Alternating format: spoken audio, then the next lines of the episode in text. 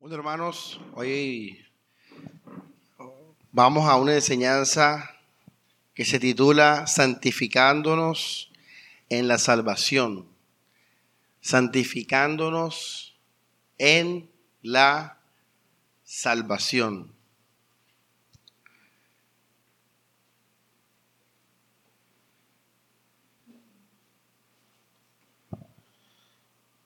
Vamos a 1 Corintios 15. Y para los que están un poco más aprestos a las enseñanzas en cuanto a la secuencia, no estoy continuando el tema de la libertad en Cristo porque estaba pensando que a veces veo mucha inmadurez en, los hermanos. Esas enseñanzas de la libertad en Cristo son para personas que son estables en la fe. Gente que en general está firme en el Señor, gozosa en el Señor, en la esperanza del cielo, pero a veces los veo muy inestables y yo digo, esas enseñanzas van a terminar siendo más peligrosas porque van a debilitar lo poquito que hay de consagración con Dios, ya que eh, esto es tan sencillo como que Cristo nos hace libres y por ende nuestro contacto con el mundo se hace más fuerte que cuando somos legalistas. Por ejemplo, un judío ortodoxo no te va a cine, no tiene televisión, no come cualquier comida, no mira a las mujeres en ningún sentido, eh, solamente lo estricto, no le da la mano a las mujeres, eh, etcétera. Eh, tienen miles de cosas que lo protegen en un sentido de las tentaciones, de las debilidades, de las trivialidades. Y eso era, eso era un judío también en el tiempo de Cristo, era algo parecido. ¿Ah, ¿Me entienden? Entonces, cuando Cristo nos hace libres, ya no necesitamos tanta cosa de esa. Si no estamos arraigados en Cristo, entonces el mundo nos va a influenciar fácilmente, porque es que Cristo nos quita la, la, jaula, ¿ya entienden? Por eso en, este, en la mayoría de iglesias cuando se predican estos temas, muchos se van para el mundo, muchos se van para el libertinaje, ya porque eso es, eh, la gente en, su carnalidad necesita eh, legalismo, leyes, reglas, porque, vean, entonces la libertad en Cristo es para aquellos que están estables en su comunión con el Señor Jesús. Ya son gente que, ama a Cristo, que lo busca diariamente, que se goza en el Señor. A ellos sí habla de la libertad en Cristo, que eso no va a pasar nada. Yo dije, no, veo mucha inestabilidad en la iglesia en general, entonces voy a dejarlo hasta ahí y quién sabe cuándo lo vamos a retomar. Ahora vamos a hablar de santificarnos. Y mira la prédica del domingo. El domingo tiene que ver con lo que estoy diciendo. O sea, ¿cuántos de ustedes viven sus vidas influenciados por la esperanza del cielo? Influenciados porque vamos a ir al cielo. Porque nos espera el Señor allá. ¿Cuántos viven diariamente así? Ya hoy estaba en el baño en la mañana pensando eso. Yo decía, o sea, esa es nuestra meta. ¿Y cuántos se despiertan y dicen, todo lo voy a hacer en dirección a, darle cuentas a Dios. Entonces, la de hoy tiene que ver también con algo así, santificándonos en la salvación. Eh, ¿Qué es la salvación? Vamos a empezar con eso, a recordar qué es ser salvos, qué es la salvación. Eh, vamos a Romanos capítulo 10. Ah, bueno, sí. Este, tengan ahí Corintios 15, ahora lo leemos. Vamos a Romanos 10. Un momentico. No, Romanos 10 no estaba en el, manuscrito, pero me acordé así para. Es una buena base. Dice Romanos 10, verso 9.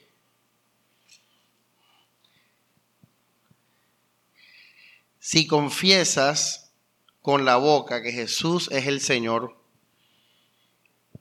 si crees de corazón que Dios lo resucitó de la muerte, ¿qué dice? Te salvarás. Con el corazón creemos para ser justos. Con la boca confesamos para obtener la salvación. Entonces fíjense que la Biblia habla de salvación. Es un término que, se está utilizando en cuanto a nuestra relación con Dios, la salvación. Eh,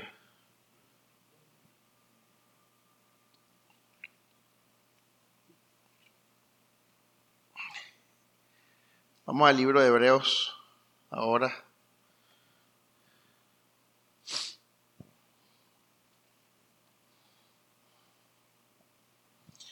versículo 2, eh, Hebreos 2, 2. Porque si la ley promulgada por medio de los ángeles tuvo vigencia, de modo que cualquier transgresión o desobediencia recibió el castigo merecido, ¿cómo nos libraremos nosotros si rechazamos semejante qué? Miren de nuevo la palabra salvación del, del griego soter. Dice, fue anunciada primero por el Señor. Nos los confirmaron los que la habían escuchado y Dios añadió a su testimonio con señales y portentos, con todas clases de milagros y dones del Espíritu repartidos según su voluntad. Entonces la Biblia habla de salvación, esta salvación tan grande, esta salvación que estaba oculta y fue revelada por los siglos, no sé qué, o sea, te puedes buscar la concordancia. Y, y bueno, básicamente el texto romano es fundamental Hermanos, o sea, nuestra relación con Dios es de salvación. Es de salvación. Ahí empieza la historia de nosotros con Dios, de salvación. De salvación. Eh, entonces vamos a definir esto. Vamos a definir esto. Todo empieza con la salvación. ¿Saben por qué? Porque tal cual estábamos perdidos. El ser humano está perdido, hermanos. Y no, es, no, no, hay que leer la Biblia para saberlo. Simplemente trata con el ser humano y verás la envidia, el celo, el orgullo, el odio, el homicidio, el abuso, el engaño, la codicia, la, brujería, la, la, hechicería. O sea, simplemente sal, sal y ya y camina y conoce al ser humano. Estamos perdidos, hermanos. Estamos perdidos en todas las formas. Y Cristo nos, nos salvó, amándonos, muriendo por nosotros. Eso está en Romanos capítulo 5. Él nos salvó. El Señor nos salva. Ahora sí vamos a 1 Corintios 15.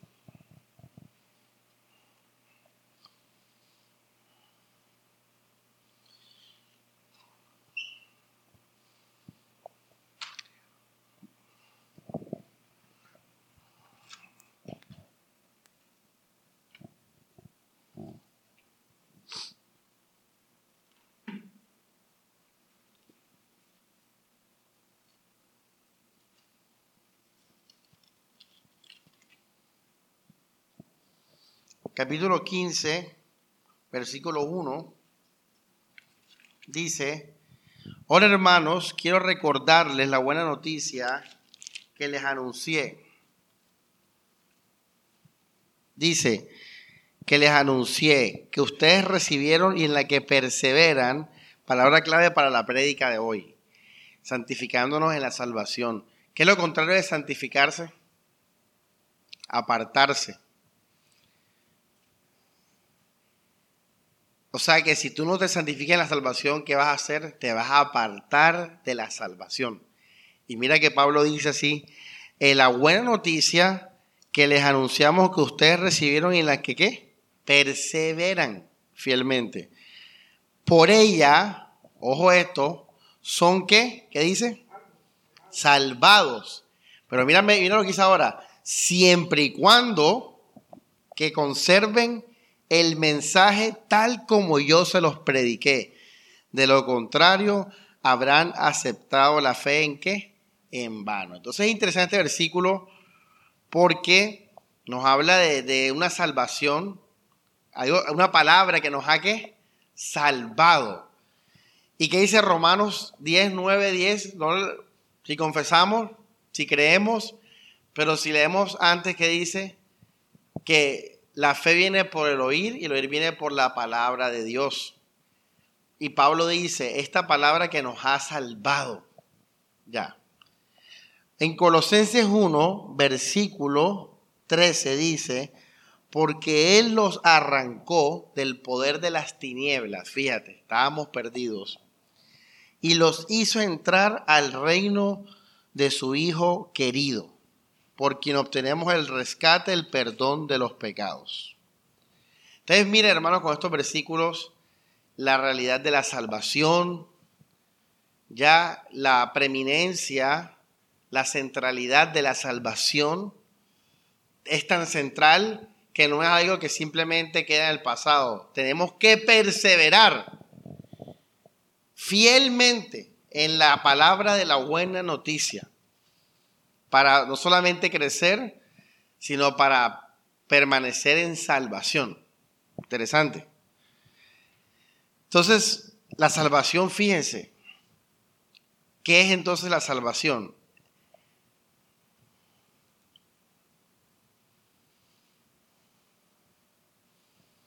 es Cristo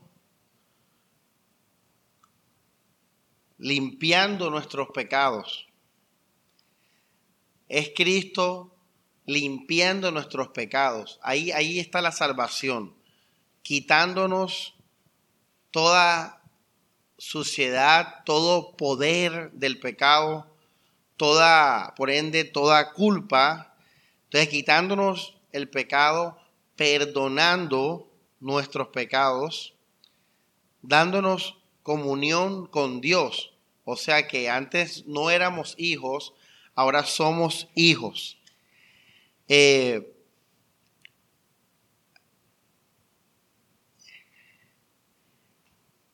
y dándonos, hermanos, la entrada a la presencia de Dios.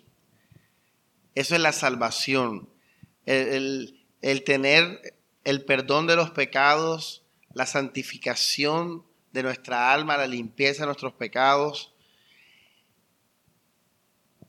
darnos comunión con el Padre, hacernos hijos,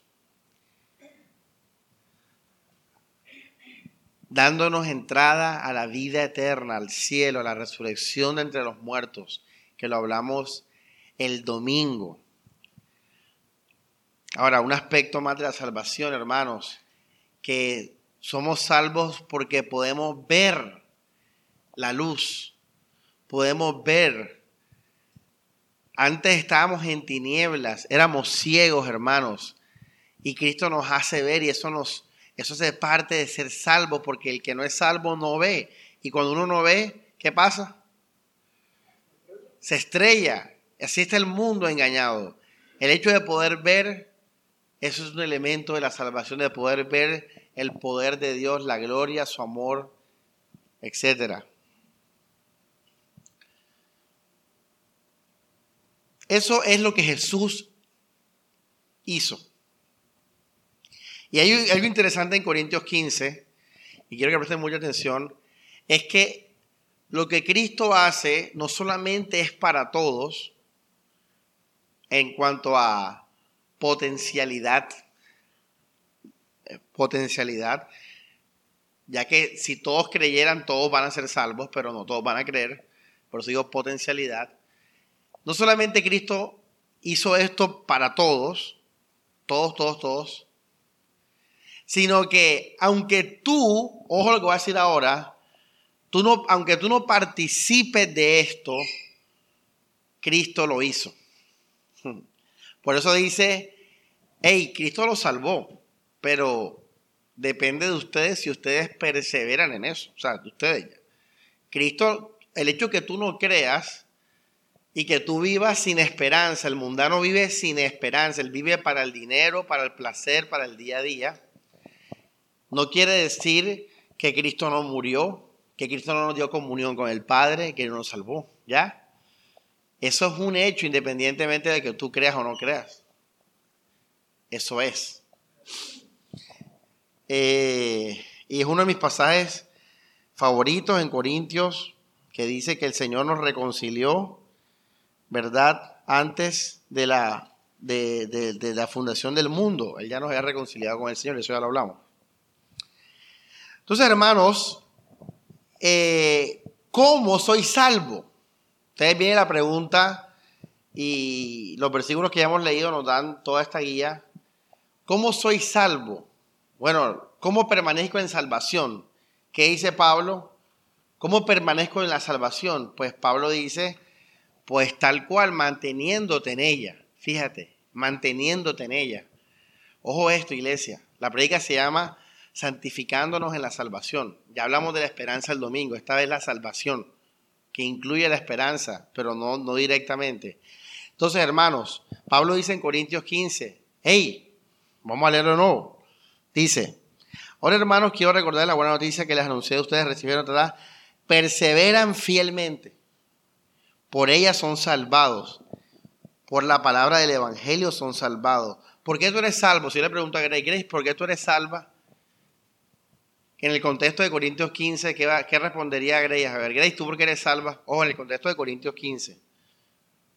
¿Qué respondería Grace? No. ¿Cómo? Exactamente, está diciendo, es por la buena noticia. O sea, tú, tú eres salva. Yo le pregunto a Grace, ¿tú por qué eres salva? Grace dice, no, porque Cristo murió por mí, ¿ya ves? Porque Cristo murió, porque Cristo, lo que ya hablamos, Él se dio por nosotros para salvación. Esa es la, esa es la buena noticia, el Evangelio. Ahora, Grace permanece o persevera ¿qué? En eso. Ya, lo que vamos a hablar ahora. Y tenemos que permanecer en eso, porque si no, entonces Grace habrá creído que en vano. O sea que, aunque la salvación no se va a mover de su lugar, tú te puedes perder. Depende de ti. Tú te puedes perder. Eso lo vamos a ver, todo lo vamos a ver hoy. Tú lo, te puedes perder. Ya.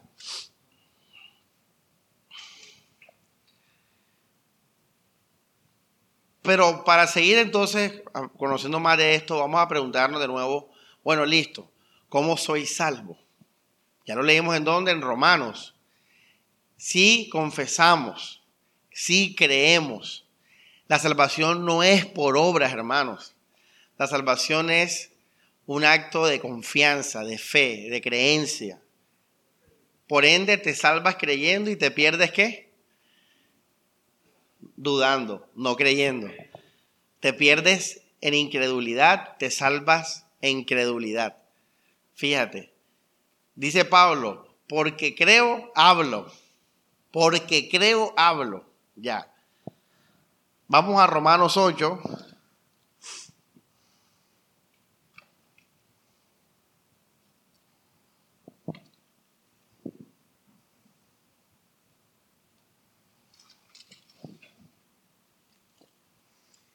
Versículo 24. Con esa esperanza nos han salvado. Fíjense, una esperanza que ya se ve no es esperanza porque lo que uno ve no necesita esperarlo.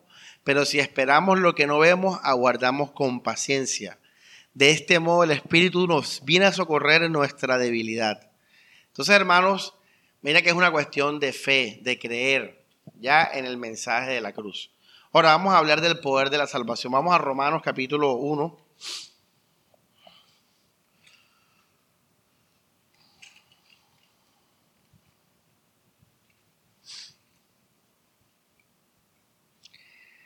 Versículo 16, Romanos 1, 16 dice, yo no me avergüenzo del Evangelio, de la buena noticia, que es una fuerza divina de salvación para todo el que ¿qué? ¿Qué dice? Para todo el que cree. Esto es brutal, es impresionante. Les voy a explicar por qué. Hermanos, yo puedo creer en la Virgen María, yo puedo hacerlo. Yo puedo creer eh, en, un, en una caricatura, en Box Bunny. Yo puedo creer en Box Bunny. Yo puedo creer que Box Bunny existe. Yo puedo creer que Vox Bunny me escucha. Ya, yo puedo creerlo. Yo puedo creer que una persona está enamorada de mí. Yo puedo creer que esa persona piensa de mí. Y con base a esas creencias, yo me emociono. Yo siento cosas. Yo me hago, dejo de hacer. Ya, uno puede creer en cualquier cosa, hermanos. La gente, mira que cuántos dioses no cree la gente.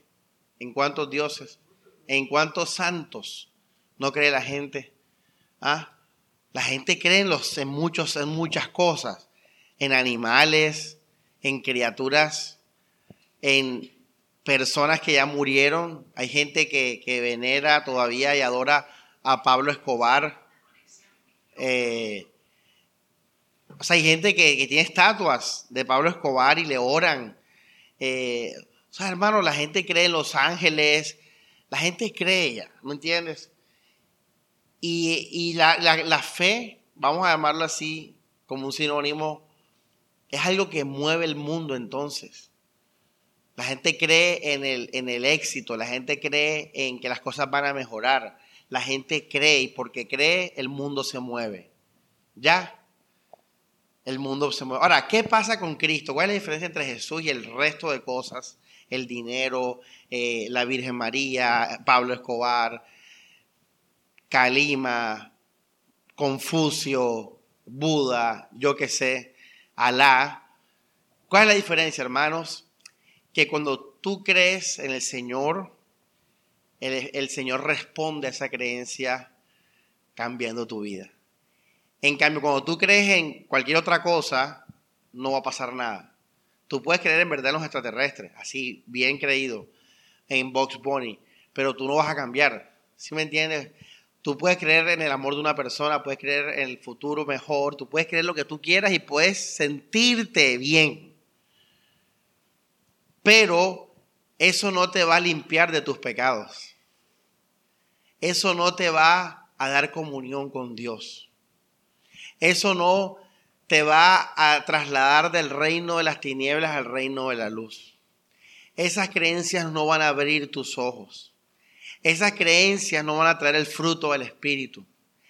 Y lo más importante, esas creencias, por ende, no te van a llevar a la resurrección de los muertos. O sea, por eso Pablo dice en Corintios 15, lo leímos el domingo, que si Cristo no resucitó, vana es nuestra qué? Nuestra fe. Entonces, uno de los aspectos brutales de la fe cristiana es que por confiar en Dios vamos a resucitar de entre los muertos. Ya los demás se van a quedar en, su, en su muerte y van a ir al infierno. Es lo que dice la Biblia. Entonces, esto, entonces cuando Pablo habló de la salvación, Pablo dijo, hey, ven acá, la salva, esto, esto, esto es poder, brother. Esta creencia me transforma. Esta creencia me trae gozo y paz. Esta creencia me abre los ojos. Esta creencia me lleva a comunión con Dios.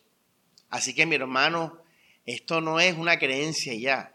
Esto es una creencia con poder, con poder transformador, vivificador, ya energetizante poder, poder, ya. Ahora, ¿qué pasa? Por cómo, cómo, Dios, ¿Cómo Dios hace esto, hermanos? Pues es sencillo. Fíjense esto, miren. Y les voy a explicar la salvación de una manera muy, muy, muy dinámica ahí, muy práctica. Este, si yo eh, tengo hambre, tengo una necesidad, fíjate, yo tengo una necesidad. Y eh, Elías tiene capacidad de darme abundancia de dinero para la necesidad y Grace no tiene abundancia de dinero. Grace tiene poquito. Y Alejandra no tiene nada. Ya. Entonces, eh, yo tengo que tomar una decisión. ¿A quién de ellos tres yo me voy a entregar. Fíjense, ¿a quién de ellos voy a recurrir? ¿A quién de ellos yo voy a buscar? Entonces, yo voy donde Alejandra y yo creo que Alejandra me va a ayudar. Yo la llamo, yo la visito es a ella, no a Elías ni a Grace. Y yo le digo, Alejandra, tengo este problema, tengo esta necesidad. Fíjate, ya yo ahí estoy creyendo en ella, porque estoy hablándole y confiándole en mis cosas, etc. y le digo a Alejandra, oye, esa gente sí da piedra, que tú le cuentas, tú le dices, hey, tengo una necesidad económica. La persona dice, cuéntame. Tú le cuentas y después dice, no tengo plata. Juegue, no haga eso, que eso es pecado, en verdad. Eso es pecado. Eso es mala clase. Si usted va a preguntar es porque usted va a ayudar. Este, bueno, entonces, volviendo al tema, eh, le digo, Alejandra, ta, ta, ta, a ver cuánto me ayudas. Y ella dice, no, no tengo nada. Pero ¿cómo así, tal? Pero mira esto, que aquello, no, no tengo nada ahí, lo siento. Miren esto. Yo creí en ella. Yo la elegí a ella. Yo perdí mi tiempo con ella. Yo elegí perder mi tiempo es con ella. Ya. Pero Alejandra no tenía plata. Por ende, por mucho, ojo esto, que yo haya hecho, que yo le haya dicho, desahogado, que yo cogí un bus para su casa, que yo perdí mi tiempo con ella. No importa lo que yo haya hecho, Alejandra no me puede ayudar porque no tiene plata. ¿Ya ven? Ahora, en el caso de Grace, y no hay que contar de nuevo todo lo mismo, la, la misma dinámica, lo mismo, Grace me va a ayudar pero me va a dar solamente 10 mil pesos. Sin embargo, si yo hubiera hablado con Elías, Elías me hubiera dado un millón de pesos. Pero yo no hablé con Elías. Ya. Entonces Jesús le dice al mundo, vengan a mí. Fíjense, ese es el Evangelio. Tú tienes que predicar el Evangelio de la misma manera. El Evangelio es, vengan que yo les voy a ayudar. Yo les voy a, les voy a dar saciedad. Yo les voy a dar vida. Vengan gratis. ¿Ya? Hermanos, por mucho que Elías pueda bendecirme y quiera bendecirme, si yo no voy donde Elías, él pues no va a hacer nada. Porque no está buscando a Elías, ¿ya ves? Por eso Jesús dice, el que, el que busca, encuentra. ¿Por qué muchos judíos no fueron salvos en la época de Jesús? Yo les dije ya, porque ellos no estaban buscando a Dios. Y Jesús lo dice en Juan 5. Ellos que estaban buscando la gloria, los unos de los otros. Entonces fíjense que la salvación empieza cuando tú crees en Jesús. Cuando tú crees en Jesús, entonces Jesús, ¿qué va a hacer?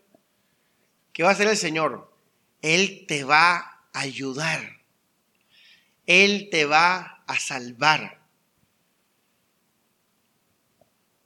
Hermanos, ¿Cómo soy salvo, hermanos?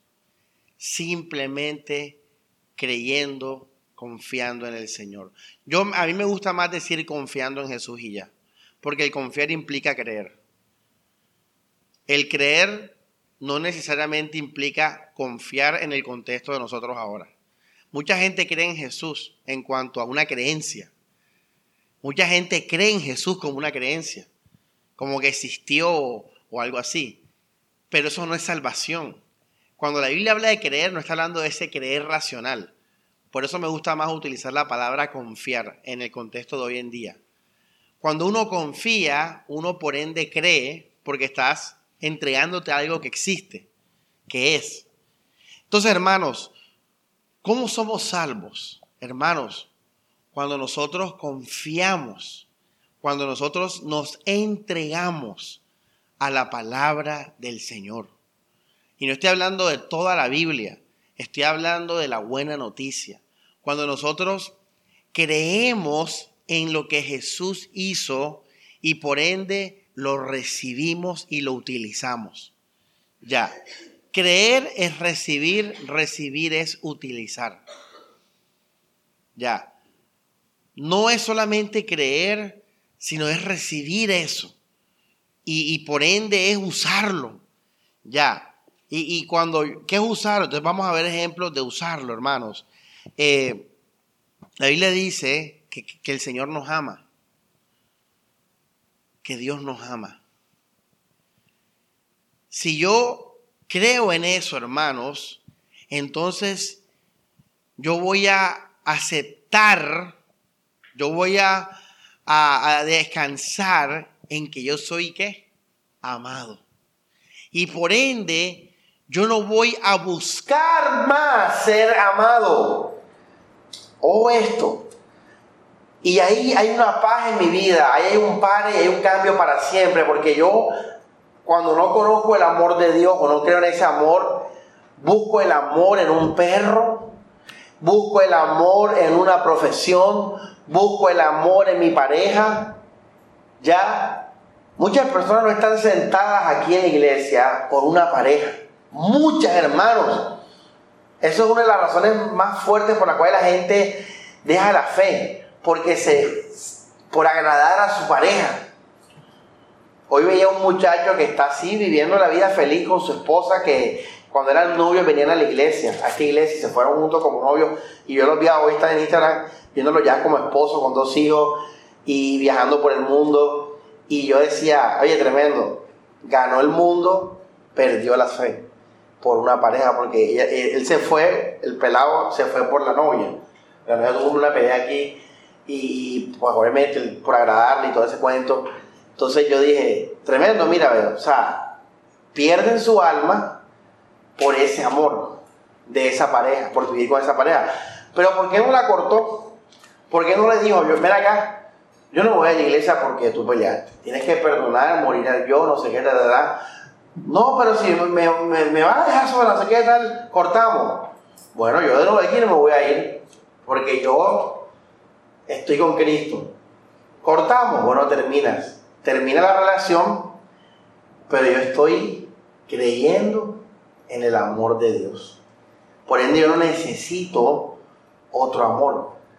Ustedes fíjense, hermanos, que cuando yo hago eso, hermanos, Jesús derrama su amor. Porque tú estás creyendo en Jesús. Tú estás tocando, tú estás abriendo la puerta. Tú estás confiando en el Señor. Cuando Dios ve que tú das esos pasos, vamos a hablar de eso en detalle. El Señor derrama su salvación, da su ayuda, Él te salva. Pero tú tienes que confiar, hermanos. Y confiar es recibir, es descansar. Porque lo que Cristo nos está dando es amor. Cristo nos está dando comunión. Cristo nos está dando perdón de los pecados. Es recibir eso, abrazarlo, entregarme a eso y por ende usarlo.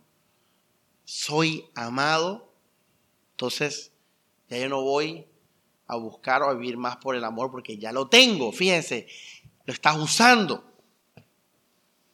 Soy perdonado, entonces ya yo no voy a hacer obras para buscar mi perdón como lo hacen muchas religiones. Yo uso lo que Dios me dio. Yo soy perdonado, yo lo voy a utilizar, lo voy a disfrutar y voy a vivir como una persona libre de pecado. ¿Ya ves? Ahora, cuando tú haces eso, Jesús, ahí es donde viene el poder de Romanos 1. Él actúa, Él te lo, te lo dice a tu espíritu. Él te da ese poder. Eso es ser salvo, hermano. Una persona que confía. Por ende, entonces vienen, vienen, vienen lo que yo llamé aquí las obras de la fe. Las obras de la fe o las obras de confiar. Mira que yo te puse un ejemplo. Si tú crees en el amor del Señor, tú vas a dejar, fíjate que vas a dejar, mira cómo tu vida cambia, tú vas a dejar de vivir por el amor de otras ¿qué? personas. O sea, fíjate cómo algo afecta tu vida y tú dejas de hacer cosas o empiezas a hacer cosas. Es lo que Santiago dice. La fe sin las obras es que muerta. Eh, es, eso, es lo que vamos a hablar ahora.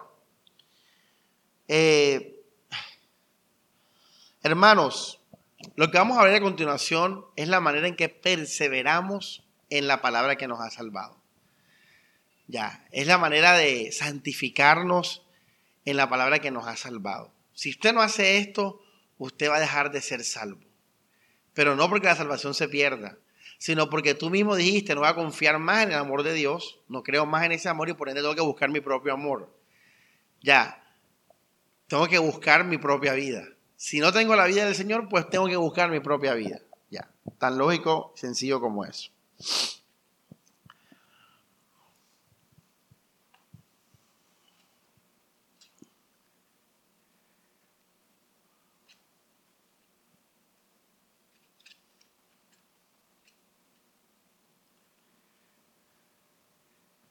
La primera obra, hermanos, de salvación es la humildad. Es la humildad. Eso está en Filipenses, capítulo 1, eh, 2, disculpen, 3, dice, no hagan nada por ambición o vanagloria, antes con humildad estimen a los otros como superiores a ustedes mismos. Nadie busque su interés, sino el de los demás. Tengan los mismos sentimientos de Cristo Jesús.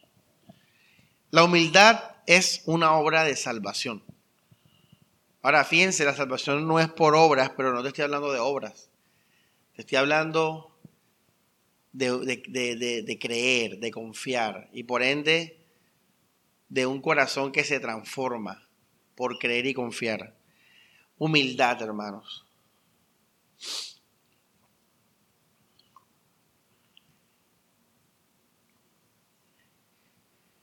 Creer que somos salvos es creer que estábamos qué? Perdidos. Creer que somos salvos es creer que necesitábamos ayuda. Creer que somos salvos es creer que somos pecadores. Y creer que somos salvos por la fe es creer que nunca yo seré suficiente para salvarme. ¿Eso qué me hace a mí? Una persona dependiente, una persona necesitada. Una persona dependiente y necesitada es una persona humilde, una persona que acepta eso es humilde. Por eso eh, Jesús dijo que Él no vino para los médicos, que el perdón, que los médicos no vienen por los sanos, sino por los enfermos. Fíjense cuánta gente en el antiguo, en el antiguo y el nuevo pacto se perdió por orgullo. Incontables, hermanos.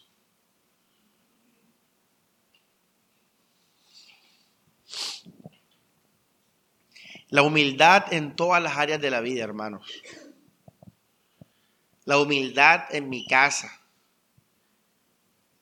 La humildad en mi trabajo. La humildad en mi silencio. En mi soledad. El reconocer que primero toda la gloria es para Dios. Segundo, que hay que ver a las personas como superiores. Tú siempre eres un siervo. Tú siempre tienes que vivir como un siervo. Yo estoy para servirle a todos. A todos, hermanos. Sea en la iglesia o en el mundo. Yo soy un servidor.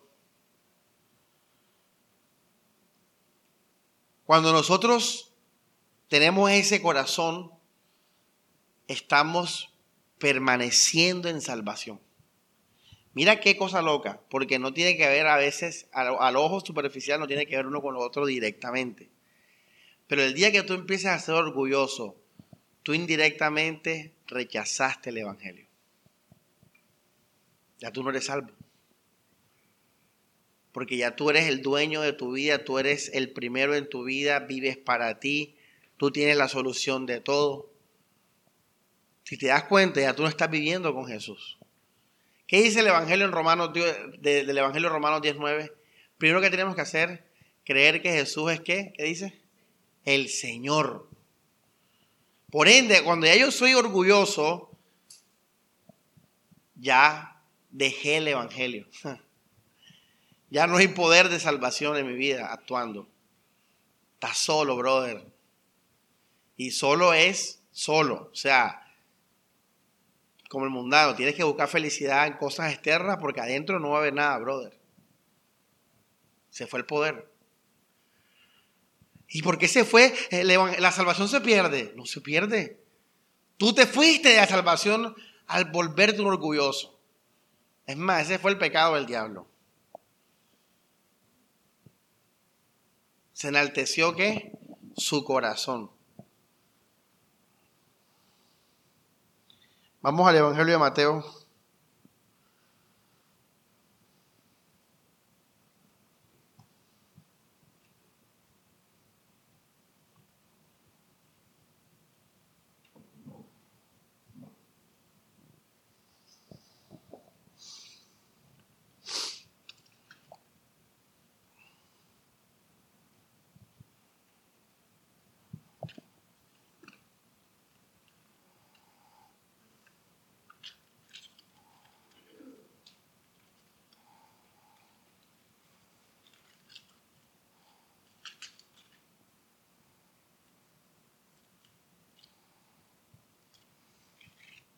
Y todo eso, hermano, Jesús lo dice y lo habló. Ya le digo. Mateo 20.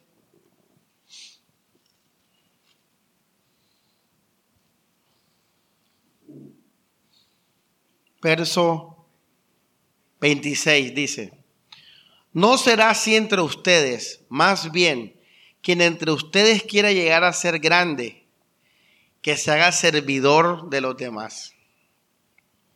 Y quien quiera ser el primero, que se haga sirviente de los demás. Fíjate, no está mal que ser el, quieres ser el primero. Tú quieres ser el primero, tú quieres ser el mejor. Eso está bien desearlo. Pablo dice, corramos como para ganar la carrera. Pero mira el camino de la fe. El camino de la fe no es como en el mundo. Aquí es servir a los demás. Dice, lo mismo que el Hijo del Hombre no vino a ser servido, sino a servir y dar su vida como rescate por muchos. Ese es el corazón de, un humilde. Un servicio para salvación, un servicio para rescate, un servicio para bendecir, un servicio para amar.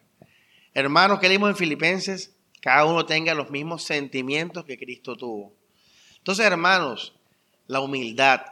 Oiga, hermana Carmen, esa comida la que trajo para el servicio, Estuvo maluca, hermana Carmen. Y ella, ella, ella en la mente dice, mira, descarada esa malagradecida, bla, bla, bla, ya. Ahí ella, ojo lo, interesante de esta prédica, ya ahí ella está diciéndole no a Jesús. Ya está, ya está abriendo en su corazón el camino del orgullo. ¿Qué es una persona humilde? ¿Qué es un, qué es un siervo? El siervo es un esclavo. Oye, tú a la comida, Carmen.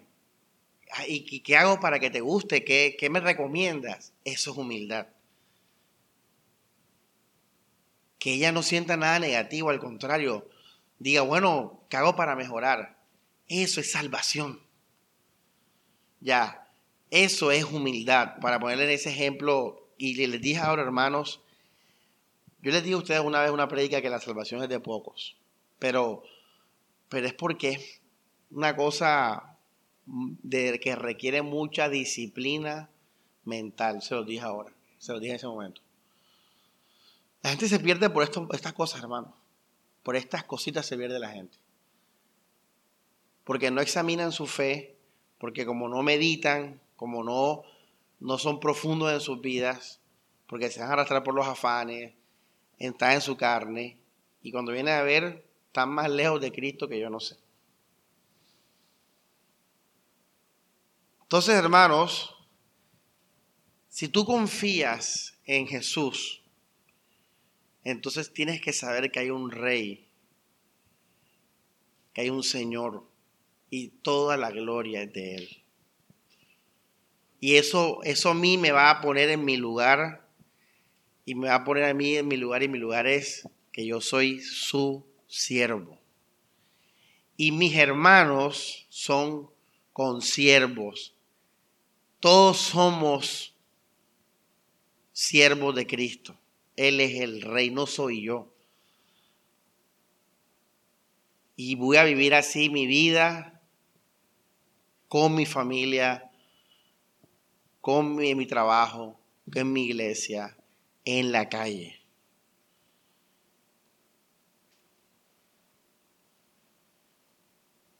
Hace poco choqué a un carro choque superficial. Lo rayé. Y yo dije, miércoles y tal. Me bajé y cuando vi el carro que, le, le, di un rayón superficial y tonto, un carro, hermano, chatarra, oxidado. Tenía huecos por todos lados, golpes de carro por todos lados. Yo, Samuel, enseguida pensé y dije, bueno, lo más lógico de la lógica de la, de la verdad es que Él me diga, déjalo así. O sea, no hiciste nada que no tenga. El pelado se puso a pelear. No te vayas, no sé qué, ven acá, tienes que respetar. Y mente, fíjate, cálmate, o sea, como si, no, no, mira, hiciste esto, que trae el celular ahí, una luz, no sé qué, como, ¿tú me entiendes? Yo en la mente dije, hey, déjalo así. Yo lo dejaría así porque no hiciste nada. Entonces, la humildad, hermanos, es algo del corazón y es con todos y para todos. Ya.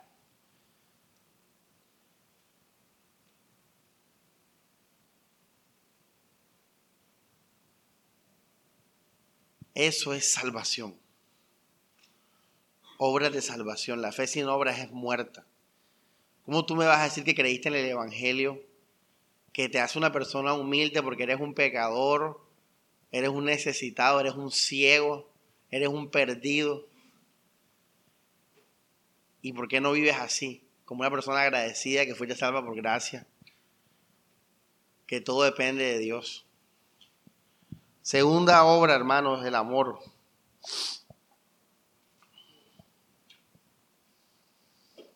El amor, no vamos a hablar de esto porque hemos hablado del amor incluso en prédicas. ¿Qué es amar? Bendecir es hacer feliz a la otra persona, es llevarla a bien. Ya eso incluye exhortarla, a veces reprenderla, pero al final es todo para el bien de la persona, es, es darse para bendición de la, de la otra persona. Y, pues simplemente, hermanos, eh, Jesús dijo en Juan, vamos a leerlo, esto también está Claro.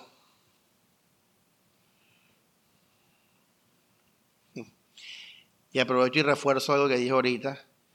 Juan eh, capítulo 15 dice, versículo, eh, versículo 7, si permanecen en mí y mis palabras, permanecerán mis palabras permanecerán en ustedes. Verso 9, como el Padre me amó, así yo los he amado, permanezcan en mi amor. Ahí está. Ya con ese versículo en verdad basta. Les voy a dar un ejemplo. El mundano, muchos mundanos son buena gente. Es más, José Jaime, eh, cuando llegó a la iglesia y salíamos con él a la calle, mucha gente lo, lo saludaba, porque José se ha caracterizado por ser muy buena gente con las personas así en general ya. Y si tú le preguntas a él por qué él hacía eso en ese entonces, a comparación ahora, que ya no es tan buena gente, ya no, ya no es tan social como lo era antes. Eh, miren la diferencia. Y es donde viene el poder de la salvación. El mundano, Tú le preguntas, José, ¿por qué lo hacías? Porque antes eras buena gente. Para caerle bien. O sea, para, para, para caer en gracia. Pero ¿y por qué hacías eso? Para caer bien. ¿Pensabas en ellos, en ti, qué? En los dos. Pasar un buen rato. Hay gente que le gusta el ambiente bacano. Entonces son así para tener un buen ambiente bacano. Bueno, cualquier razón que nos diga, ninguna tenía que ver con Jesús. Pero si tú hoy en día, ya, tú dices, voy a amar porque Cristo nos manda amar, porque Cristo es amor, porque esta es la voluntad del Señor, que amemos su iglesia, que amemos al prójimo. Eso es poder transformador. O sea, en el mundano, el ser buena gente, como la base es lo que sea, menos el Señor, pues ya te dije, no va a traer fruto del Espíritu, no va a traer tinieblas a luz, no va a traer resurrección de los muertos, no va a traer ningún poder de la salvación. Pero si tú lo haces en Cristo Jesús, o sea, tú crees en Él y en su palabra, y por ende tú amas, entonces ese poder de salvación, comunión, amor, perdón de pecados, va a estar contigo. ¿Ya me entiendes? ¿Tú crees que, el perdón de los pecados es una cosa que quedó muerta en el pasado? Eso se disfruta diariamente. Todos los días tú disfrutas el ser limpio y ser santo. Eso se siente. Y por eso es que tú estás alegre. Porque tú lo sientes. Pero, pero para sentirlo tiene que ser el Espíritu Santo obrando. Y para que el Espíritu Santo obre, tú tienes que. Confiar en Dios. Y confiar en Dios es entregarse a Él, a su palabra, que incluye amar. Santificándonos en la salvación. Humildad y amor, iglesia. Y tú vas, vas por aquí, vamos bien. Estás diciendo que Pablo dijo en Corintios 15, si permanecen en la fe, no han creído en vano. Pero si Grace creyó, pero Grace es orgullosa, en su corazón es altiva, egoísta, no ama, es interesada. Hermanos, Grace creyó en vano. O sea, ella, ella no es salva. Ella puede decir que es salva, pero ella no está viviendo la salvación. Porque el Espíritu Santo no le va a dar a nadie algo que no esté pidiendo. Ella no está pidiendo a Dios. Y la mayoría de iglesias están así, hermanos. No están pidiendo al Señor. Tercero, perdón. El perdonar. Esto es... Y mira que muchos de aquí son los mandamientos de la muerte. Pero fíjense, perdonando. Por eso yo, yo, yo les he puesto estos ejemplos tan detallados tan, y tan triviales a veces en la vida diaria porque es ahí donde se nos, hace el diablo, hermanos.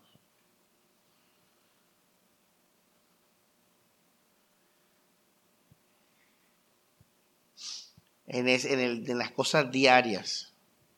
El perdón, hermanos, imagínate.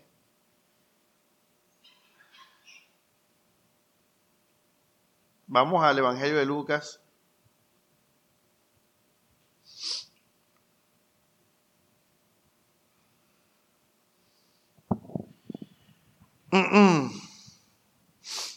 Disculpe, Mateo 18, 21.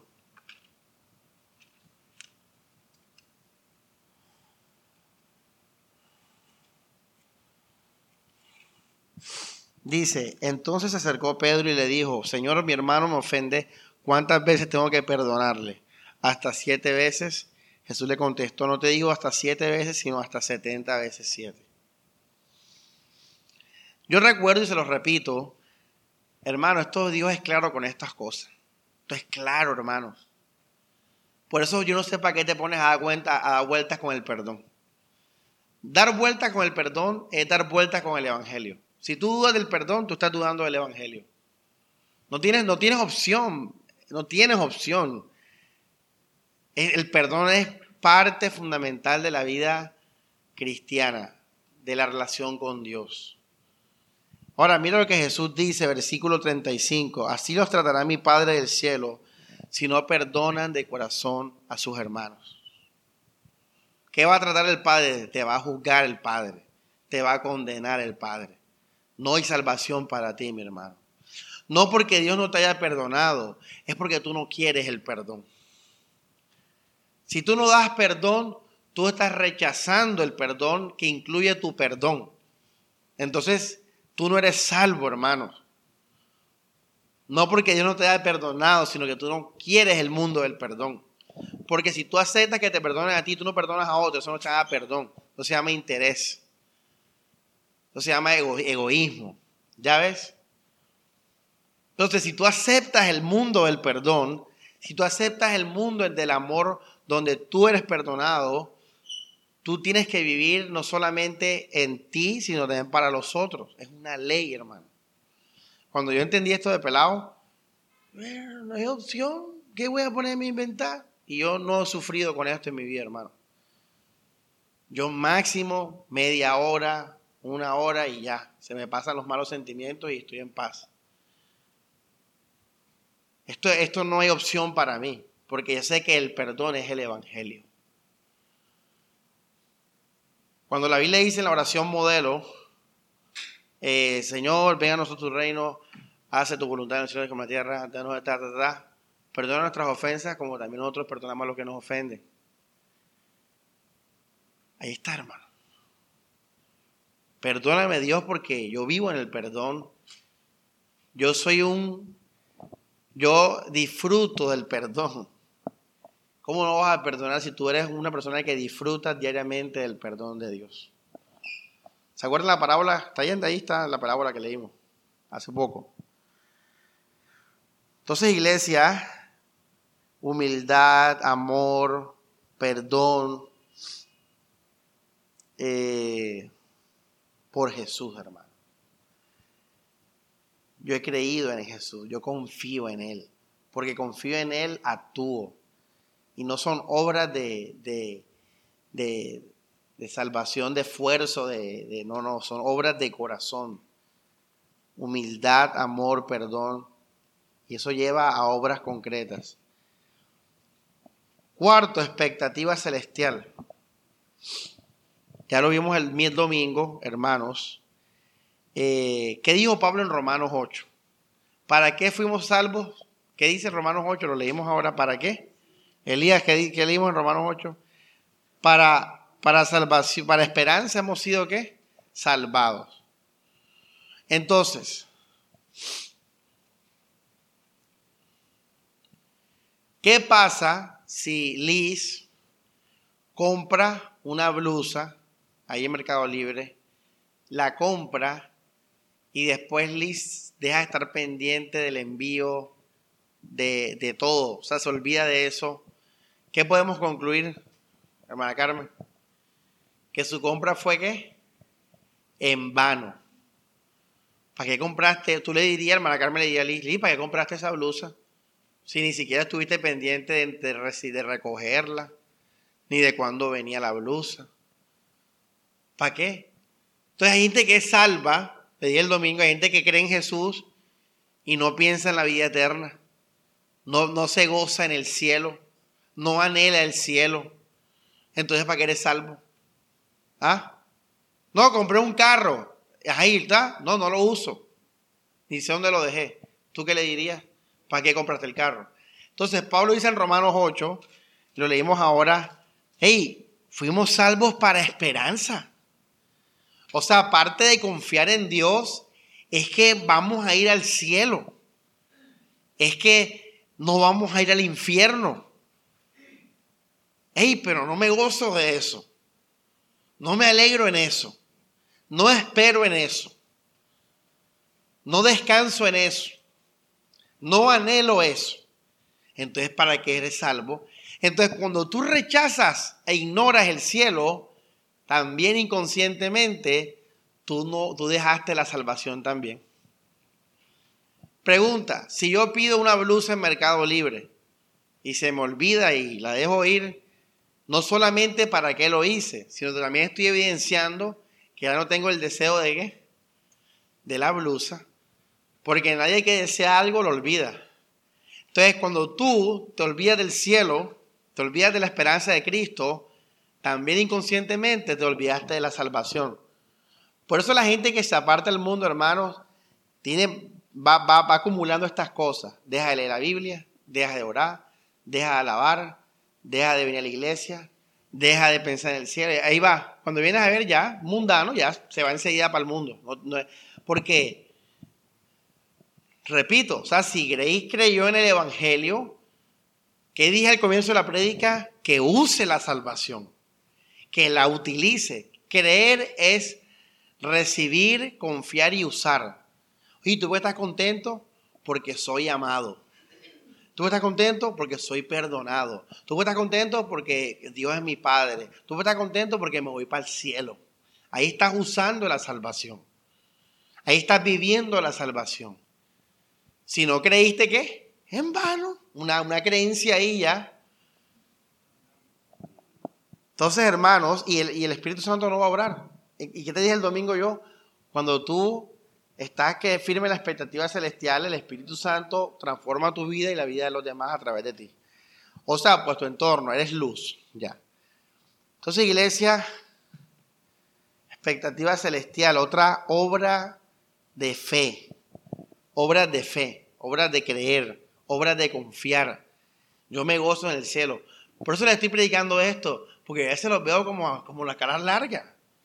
Y yo digo, ahí, ven acá, en verdad, no sé qué le pasa a los hermanos. Ya, y, entonces, para peor mía, veo a un hermano contento y le pregunto cómo, y está contento porque le pagaron. O sea, ni siquiera está contento en Cristo, sino que están en la carne que es felicidad y cosas terrenales ya. Entonces, antes de hablar de libertad en Cristo, hay que dominar esto, hermano, hay que creer en Jesús y vivir en eso. Antes de ponernos a hablar que el pecado, y el tema estaba bueno, hermano. Ahí tengo la predica guardada. Y algo que nadie aquí sabía, lo iba a predicar hoy. mejor no. No están preparados. Porque ni siquiera son salvos. Pastor, ¿cómo así que no somos salvos? No estás viviendo en la salvación. O sea, no la, no la disfrutas, no la utilizas, no confías, no recibes. Y por ende el Espíritu Santo no obra en tu vida. Tienes que vivir la salvación, disfrutarla, confiar, recibirla. Oye, qué notición ese que nos vamos para el cielo. Solamente ese, para no hablar de las demás cosas, basta y sobra para no estar muy animados. Pero es que dejamos de creer, dejamos de confiar. Dejamos de confiar. Termina el mundo influenciándonos. Ya dejamos de vivir por fe y empezamos a vivir por vista y por ende nos preocupamos por nuestros estados terrenales presentes. Porque en el inconsciente ya tú no crees, y ahora vives como un mundano, el aquí y el ahora.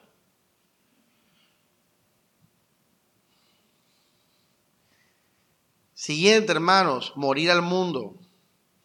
Eso está claro, Jesús lo dijo. Eh, todo el que pierda su vida la ganará.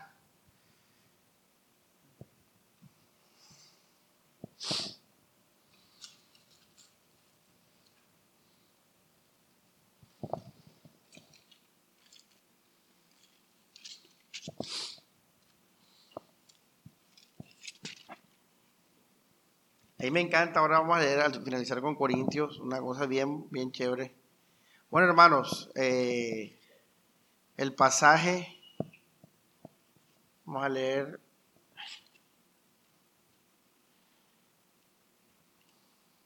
versículo Mateo 16, verso 24. Entonces Jesús dijo a los discípulos, el que quiera seguirme, que se niegue a sí mismo, cargue con su cruz y me siga. El que quiera salvar su vida la perderá, el que pierda la vida por mi causa la conservará. Listo, hermanos. Vamos a leer eh, Gálatas, capítulo 1.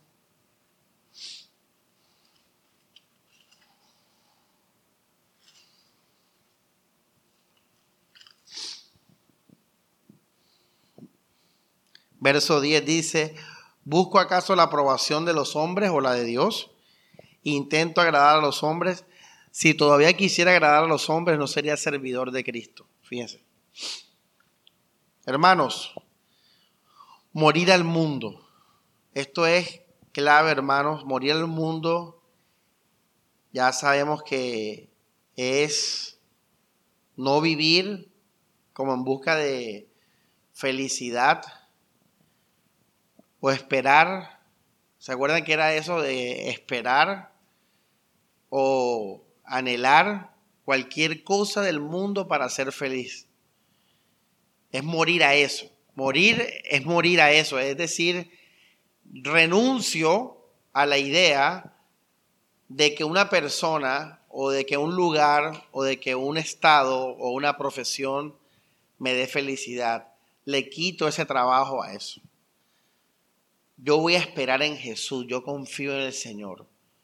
Ya, aunque no lo pueda ver ahora y aunque Jesús no me dé emociones como me las da el mundo, ¿verdad? Yo confío en Jesús, yo confío en que hay vida en Él y vida eterna. Y yo por ende, yo ya renuncio a la felicidad en este mundo, a la vida en este mundo, a, buscarla por eso. Sea hacer dieta, sea casarme, sea tener hijos, sea una profesión, ya solo hablamos, hermanos, es morir. Ahora, iglesia, esto es algo diario. Esto es algo diario. El cristiano no muere todos los días. Aparentemente él confirma que murió todos los días. Porque la muerte es una decisión que uno toma y ya, uno confirma esa decisión. Ya, mira que Pedro le dijo a Jesús, Señor, que esto no te pase. ¿Y qué dijo Jesús? Tiene tus ojos en las cosas de este mundo. ¿Ya ves? Tremendo. Mire este ejemplo. Yo soy un cantante cristiano. Yo canto. Tu dulce amor, bálsamo es a mi vida, se derramó y, y lloro. Jesús, lo amo, Señor, me diste amor, me diste vida, todo ese cuento. Ya. Se acaba el culto. Voy a comer con el pastor y con unos hermanos. Y empezamos a hablar un tema doctrinal y entonces eh, yo veo que el, que, el tema que el hermano está proponiendo es verdad, que es verdad bíblica. Y yo digo en mi mente, mejor no lo digo nunca a nadie, porque después van se me va a ir la gente o no me va a escuchar mis canciones.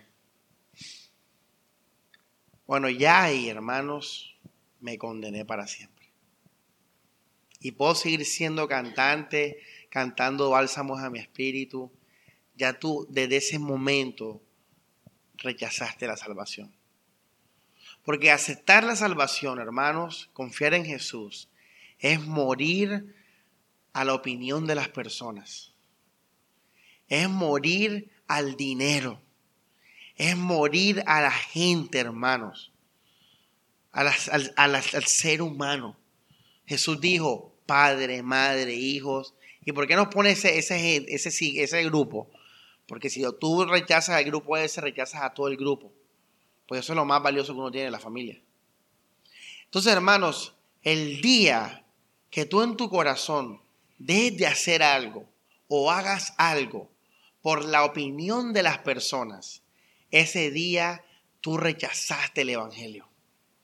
Y puedes tener la humildad el amor, el perdón, que entre paréntesis va a ser falso, obviamente. Pero puedes tener todas esas características, ir a la iglesia. Ya. Entonces, ¿yo por qué no confío en pastores que predican bien, pero sus entornos están en iglesias eh, falsas? ¿Por qué no confío en esas personas, esos pastores? Porque si ellos en verdad, verdad, creyeran lo que predican, ellos no estuvieran en esas iglesias.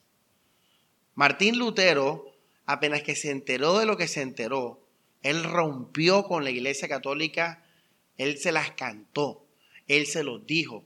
Un pastor verdadero, un predicador verdadero, no puede estar en un grupo y no decirles la verdad a ese grupo, no cantársela a ese grupo. Eso es absurdo, eso es raro. Si, estamos, si el predicador es un siervo de la verdad, porque él no le habla la verdad a, su entorno eclesial. Por eso yo no, no confío en el catolicismo. No, que ese teólogo católico es salvo. Bueno, pero ¿y por qué no, no le dice la verdad a, los católicos, al Papa? ¿Por qué no se lo, como, como Lutero se, lo, se lo, lo, hizo, como Jesús lo hizo? ¿Ah? ¿Por qué no lo hacen? Diga la respuesta. Porque se les va la papita, se les va la leche, se les va el techo, se les van las invitaciones a predicar. Puedes predicar muy lindo, pero si tú agradas a los hombres, ya tú no eres un siervo de Cristo. Y Pablo no estaba hablando ahí de mundano, estaba hablando de gente que también era del gremio religioso, los maestros esos judíos. Ya, a mí no me importa lo que diga fulano, sutano, no me importa lo que piense este pastor o este predicador. Yo estoy por la verdad de Cristo. Ya, entonces esto es un ejemplo. Mira, yo le conté a Yurani de una señora que venía a esta iglesia que duró 2013 años en la iglesia. Y ya la señora está ahora mismo en falsa doctrina. Y yo, yo, yo siempre pienso en todo el mundo que ha venido por la iglesia y uno aprende, uno aprende ahí pensando. Y yo dije, yo le dije a Yurani, esa, esa señora se, se perdió en tal año. Hace mucho tiempo se perdió, ahora es que me doy cuenta. ¿Por qué se perdió? Porque ella tenía que hacer una obra de fe. Pero por temor a ser pobre. Porque si hacía esa obra de fe, quedaba pobre. Ya que ya pueden deducir el resto. Hey, yo no odio a Cristo. Yo no rechazo la iglesia. Yo no, ninguna herejía, yo no fornico, yo no adultero. Pero si tú, por temor a ser pobre, dejas de ser íntegro en tu fe, tú rechazaste el Evangelio ese día. Y estás perdido, hermano. Y puedes venir a predicar lo que tú quieras, que eso no va a entrar al corazón y te va a transformar nunca el corazón.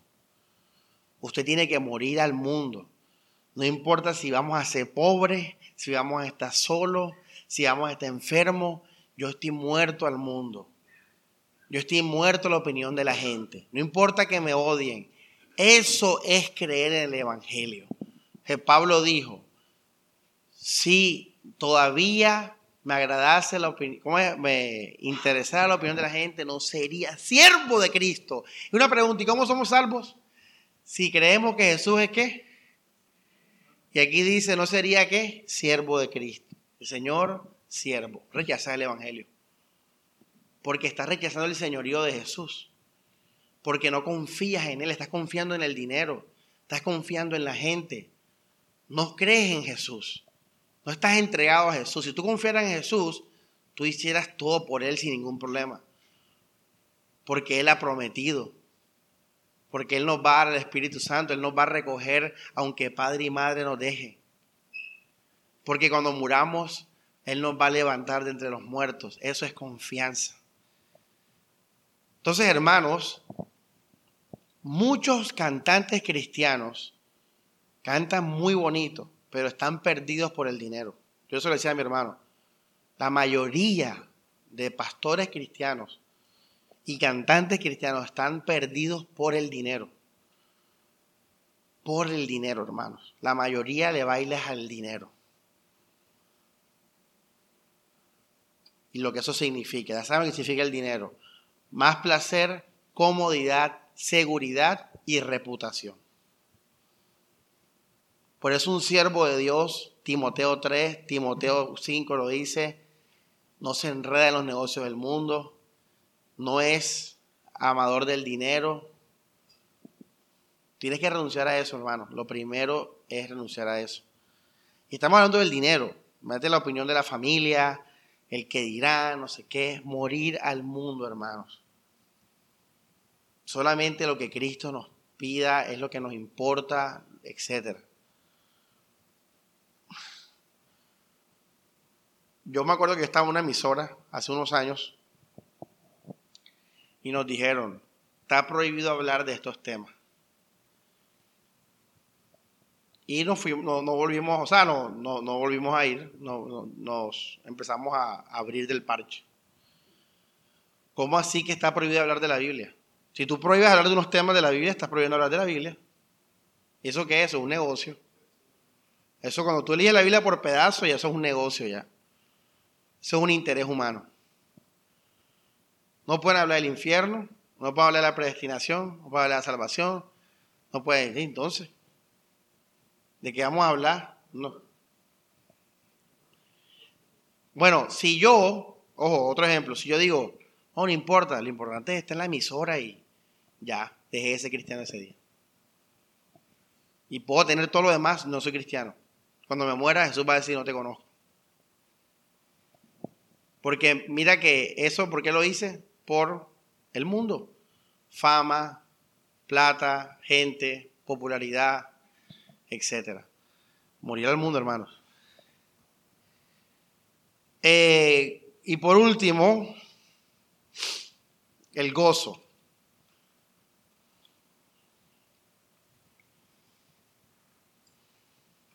El gozo, hermanos. Hay que estar contentos. No voy a leer Filipenses 4, creo que es muy obvio ese.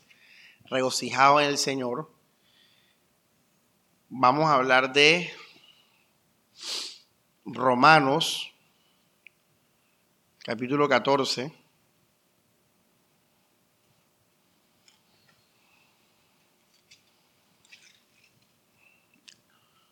Regocijado en el Señor, hermanos. Dice, eh, versículo 17, el reino de Dios no consiste en comidas ni bebidas, sino en la justicia, la paz y el gozo del Espíritu Santo. Ya. Quien sirve así a Cristo, quien exhorta con gozo, quien reprende con gozo, quien ora con gozo, quien espera con gozo, en paz. Así que tenemos que estar, hermanos. Por ejemplo, su pastor. ¿ah? Dice, paz y gozo del Espíritu Santo. Quien sirve así agrada a Dios y es estimado de los hombres. Por tanto, busquemos lo que fomenta la paz mutua y lo constructivo. Hermanos, esto es una obra de fe también. Les voy a decir por qué. Lo que les dije ahora. ¿Qué es ser salvo? Es confiar. ¿Y qué es confiar? Es usar. ¿verdad? Es utilizar. Yo tengo que utilizar mi salvación. Tengo que utilizar mi perdón de pecados, mi amor, soy amado, data, lo que les dije ahora. Lo del cielo, tengo que usarlo, tengo que tener esperanza cuando me enferme, no sé qué, tengo que usarlo. Bueno, otra cosa que los cristianos no usan de la salvación es la alegría de la salvación. O sea, hermanos, en el mundo hay muchas razones para estar mal y en tu vida también seguramente, pero hay una razón para estar contentos. Y es lo que Cristo hizo y que Él va a hacer. Es adorar a Jesús, darle gloria. Es saber que Cristo vendrá de nuevo. Es saber que Cristo nos ha perdonado, hermanos. Eso es motivo de gozo. Ya. Si tú no eliges estar gozoso por eso, ¿qué estás diciendo, hermanos? Dime qué estás diciendo. Estás diciendo, pastor, yo soy un mundano. ¿Qué hace el mundano? Está feliz o triste según las cosas de este mundo. Entonces muchos de ustedes no son mundanos de palabra, pero sí son de vida. Ustedes son mundanos en vida porque ustedes no están contentos. Yo les pregunto, ¿por qué estás contento? No, lo que tú me vayas a decir, pero algo que es inmutable, es lo que Cristo hizo. Y si no estás contento por eso, estás contento o no contento por cosas del mundo. Yo me voy a alegrar, como dice la Biblia, en el Señor. Hey, Tesalonicenses dice que estemos alegres siempre. Vamos a leerlo que estemos alegres siempre. Hay que estar alegres porque estando alegres vamos a expresar el reino de Dios. Primera Tesalonicenses, capítulo 5, verso 16. Estén siempre, ¿qué? ¿Qué dice? Léalo. Alegre. Oye, si tú ves un hermano con la cara seria, dile, ¿qué le pasa? Esos hermanos hay que, hay que exhortarlos. Oye, Grey, ven acá. ¿Tú qué tienes, hermana Grey? No, no, no es directo. Oye, porque Grace, tú, tú, tú dices que tú que estás gozosa, pero esa cara tú inspira todo, pero menos gozo. ¿Ah? Uno tiene que expresarlo en el rostro. La Biblia dice que la palabra del Señor, ¿qué dice? Hermosea el rostro. Uno, uno está, ya me entiende, está en el gozo del Señor. Y hay unos hermanos que tienen una cara de perdición. Juegue. Ey, estás pecando, brother. Estás yendo en contra del Evangelio. Estás rechazando la salvación porque no la estás usando. Habacuc dijo algo hermoso, dice, aunque la higuera no florezca, ni la vid dé su fruto, aunque falte el producto, con todo yo me alegraré en la salvación del Señor y me gozaré. Y lo que Jesús nos da no nos puede quitar nada, ni una enfermedad, ni una persona, ni una traición, ni una decepción, ni el mundo de izquierda. Nada nos puede quitar ese gozo. Y voy a usar mi salvación. Yo soy salvo. Ahora te voy a dar una buena noticia. Cuando tú haces eso en verdadera confianza, adivina qué va a hacer Dios. Te va a dar poder. Él no te va a dejar vacío, una, una alegría ahí superficial. Él en verdad te va a dar de su poder en tu corazón.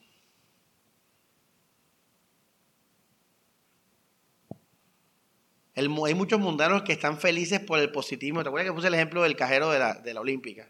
¿Te acuerdas que, yo lo, que tú vas el pelado, hey, guineo y tal, mamando gallo y tal, se con el costeño? A él está feliz porque él cree que la vida va a mejorar, que, se murió un primo y él dice que vivir la vida y que disfrutarla. Déjalo que viva así, pero tu gozo no es un gozo así. Tu gozo es un gozo que le da gloria al Señor. Tu gozo es un gozo por Jesús. Y ese es el testimonio que ven las, los ángeles y las potestades. Entonces yo le decía a una hermana, y uno puede disfrutar y, gozarse y, y, también entristecerse por las cosas del mundo, pero le dije superficialmente. Pero ojo, eso no es el fundamento de tu vida. Fundamento de tu vida es el Evangelio. Uno cuando está enamorado disfruta el enamoramiento, escucha a Chayán, eh, haz lo que tú quieras, eso disfruta, porque eso es parte de la vida terrenal. Cuando gane el junior, disfrútalo. Pero superficialmente, en el sentido de que eso no va a ser la fuente de tu vida. Te cortó el novio, llóralo, pero superficialmente. No, porque eso no es el fundamento de tu vida. Tú eres un hijo de Dios, tú eres un siervo del Señor. Mantente ahí porque pierdes el poder y rechazas el Evangelio.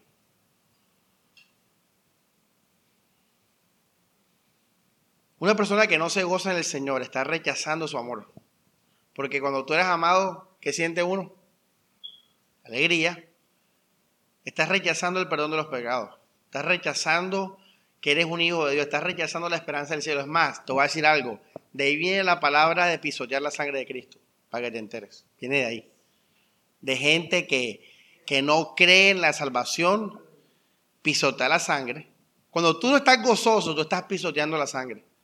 Porque estás diciendo, esa sangre no fue suficiente para traerme a mí gozo y, alegría. No es suficiente. Es una sangre cualquiera. Pastor, pero ¿cómo hago eso? Brother, confía, entrégate y disfruta y vive en esa salvación. Cree en Dios. Jesús dijo en Juan, si creen en el Padre, crean en mí. Tengan paz. ¿Sí ves? Estaba ligado. No es que tú crees en Dios y andas ahí atribulado. Si crees en Dios, ten paz. En la casa de mi padre hay muchas ¿qué? moradas. Ese es el punto de la expectativa celestial. ¿Y qué nos lleva a eso? Que le dije el domingo, la escatología es para que usted en el presente viva como contento. Eso es un buen testimonio, hermano. Bueno, hermanos, ya entonces terminando la enseñanza, wow, una hora y media. Esto es del día a día y recuerden, iglesia, te puedes perder el día que dejes de las obras de fe. Te pierdes. Ese día rechazas el Evangelio y aunque hayas nacido de nuevo te puedes perder. Y esto es algo nuevo que nunca había visto ni dicho. Uno antes creía que el que nacía de nuevo no se perdía. Eso es falso. Tú puedes nacer de nuevo y perderte. Porque nacer de nuevo es simplemente tener en tu espíritu la capacidad de ver y percibir el reino de Dios. Y mucha gente que ha tenido la capacidad de ver y percibir el reino de Dios se ha perdido, se ha echado para atrás y lo ha rechazado. Yo me puedo perder. Yo puedo hoy dejar de confiar en Dios y me pierdo. Y yo tuve la capacidad de ver el reino de Dios. Vamos a Hebreos para que vean el versículo que dice eso y terminamos con eso. Así que iglesia, no me quiero perder. Entonces, ¿qué dice Pablo? No, crean, no hayan creído en vano. Si ve que se pierde, entonces, hermano, simplemente disfruta esa salvación, confía y vive esa salvación. Versículo, Hebreos 6, versículo 4. Porque los que una vez han sido iluminados y han gustado el don celestial, los que han participado del Espíritu Santo, los que han saboreado la palabra buena de Dios y las maravillas del mundo venidero, si después apostatan, ya no se les puede hacer volver a Dios porque ellos mismos están crucificando de nuevo y exponiendo a la burla al Hijo de Dios. Entonces, hermanos, versículo 9 dice, queridos hermanos, aunque hayamos hablado así, creemos que ustedes se encuentran en una situación mejor, la que conduce a la salvación. Si ves, la diferencia entre la mamá de Liz y Liz es que Liz ve el Evangelio, porque ya lo ve, ya lo ha visto. Pero ¿de qué le sirve a Liz verlo si al final deja de creerlo? Se vuelve igual que la mamá. Te pierdes. Yo me, Samuel Cervantes se puede perder. Si yo mañana, a pesar de ver las maravillas del Evangelio por el Espíritu Santo, porque eso es algo que él revela, a pesar de ver su amor, yo mañana dejo de creer y empiezo a vivir para el mundo, me voy a perder iglesia. Y no me voy a perder porque Dios me dejó de salvar. Yo le dije a Dios, no quería más nada con él. Rechacé su amor. Entonces, volvemos a Corintios 1. Hermanos, permanezcan en esa palabra de salvación. Si no han creído en vano. Ese, así empezamos y terminamos la enseñanza. Santificándonos en la salvación. Todos los días, santificándome en la salvación, hermano. Vamos a orar. Dios Padre, gracias por tu palabra, Señor. Que esta enseñanza la disfrutemos, la vivamos, Señor. Que todos seamos testigos de la obra del Espíritu Santo por medio de la obediencia de cada, uno, de cada hermano a tu palabra, Señor. Que nos entreguemos, que confiemos, que disfrutemos, Señor, esta salvación, como dice Hebreos. ¿Cómo escaparemos si descuidamos una salvación tan grande, Señor? Hoy hemos aprendido que la salvación se descuida, que la salvación se puede dejar, Señor. Por eso Dios, que cada hermano, Dios, se urja en su propia vida, se examine, se arrepienta, Señor, y de verdad, verdad, viva una salvación, Señor, viva una salvación real, una confianza de corazón completa, Señor. Y así Dios que se mantenga en eso a través de la humildad, del amor, del perdón, de, de la expectativa celestial, muriendo al mundo, Señor, y gozándote, gozándose en ti, Señor, cada día, Dios. Gracias por esa salvación, Señor, que nos diste completamente gratis, Dios, y que nunca se va a ir, Dios, que nunca se va a ir, Señor. Más bien que seamos nosotros los que estemos pendientes de no apartarnos e irnos o hacer inútil, Señor, pisotear la sangre de Cristo, Señor. Para tu gloria, Jesucristo. Amén y amén.